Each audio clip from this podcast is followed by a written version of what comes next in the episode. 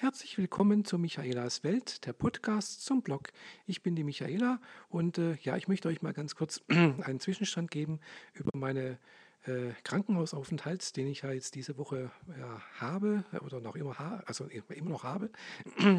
Deswegen äh, nehme ich jetzt gerade hier diesen Audiobuch oder diesen Podcast direkt äh, über die Audiobuch-App auf und nicht über äh, ja, meinen Laptop zu Hause, weil, wie gesagt, ich bin da im Krankenhaus und habe jetzt nur ein iPad hier dabei und so ein kleines Aufsteckmikro. Und äh, ja, wie gesagt, äh, ich war am Sonntag, bin ich am Sonntag äh, in die Klinik hier gefahren, nach München, in die chirurgische Klinik Bogenhausen. Und äh, alle, die mal jetzt meinen Blog und äh, vielleicht auch mich bei Facebook äh, verfolgen, haben vielleicht mitbekommen, dass ich im Februar ja schon den ersten Teil der geschlechtsangleichenden Operation hinter mir gebracht habe. Und ja, so eine geschlechtsangleichende Operation zum, besteht normalerweise, zumindest in der Methode, wie sie hier in München gehandhabt wird, aus zwei Teilen. Ja, und äh, diese Woche war eben bei mir der zweite Teil dran. Ich bin also, wie gesagt, am Montag äh, dran gewesen mit der OP.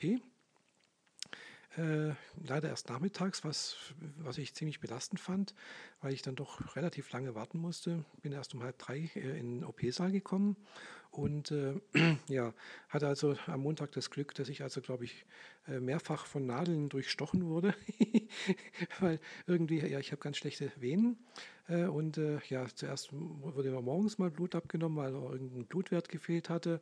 Da hat die äh, Ärztin oder die Schwester, ich weiß es nicht, was es war, zweimal versucht äh, zu stechen, beim zweiten Mal erst einen Zugang gefunden und dann unten im Operationssaal der Pfleger, der, also der Anästhesiepfleger, der hat es zweimal versucht, hat dann gesagt, nee, dann lasse ich mal lieber sein. Dann lasse ich mal den Anästhesisten ran, was schon ein sehr alter Arzt war, schon weit über 70 äh, oder nicht weit über 70, also schon über 70, weil ich auch nicht gewusst habe, dass es in dem Alter noch Ärzte praktizieren dürfen, können. Äh, jedenfalls war es ein alter Anästhesiearzt. Und das war anscheinend der Arzt, der äh, die größte Erfahrung hat und äh, logischerweise und auch äh, ja, die, die, besten Erfolgsquoten beim Legen von Zugängen. Jedenfalls, er hat es dann auch nach ähm, drei Anläufen, glaube ich, geschafft, mir irgendwie einen Zugang zu legen und hat mich dann auch in Schlaf versetzt. Leider ein bisschen unschön, weil er hat mir irgendwie zuerst äh, ein Mittel gespritzt, was, was ich eigentlich ja, ich habe mich da einfach erstmal ganz mies gefühlt. Also ich habe mich ja, drimmlich gefühlt. Äh, ich habe Herzrasen bekommen, ich habe richtig Angst bekommen. Also ich habe, das war ein sehr, sehr unschöner äh, ja, Zustand eigentlich. Und erst nachdem er mir, das, das war so ein klares Mittel, das habe ich noch gesehen, gespritzt hat, ich weiß nicht, was das war, ob das vielleicht ein, ein Schmerzmittel war oder keine Ahnung. Erst danach hat er mir das äh, Narkosemittel gespritzt und dann war ich weg. Ja, und eine Stunde später bin ich dann wieder wach geworden. Äh, ja, und ist dann auch sehr gut gelaufen. Also ich bin auch relativ schnell dann wieder hier aufs Zimmer gekommen und habe mich dann auch einfach ja, hier wieder hm, ja, erstmal ausgeschlafen. ich habe also die meiste Zeit hier gepennt. Und ja, äh, seitdem warte ich darauf, dass ich eigentlich nach Hause kann.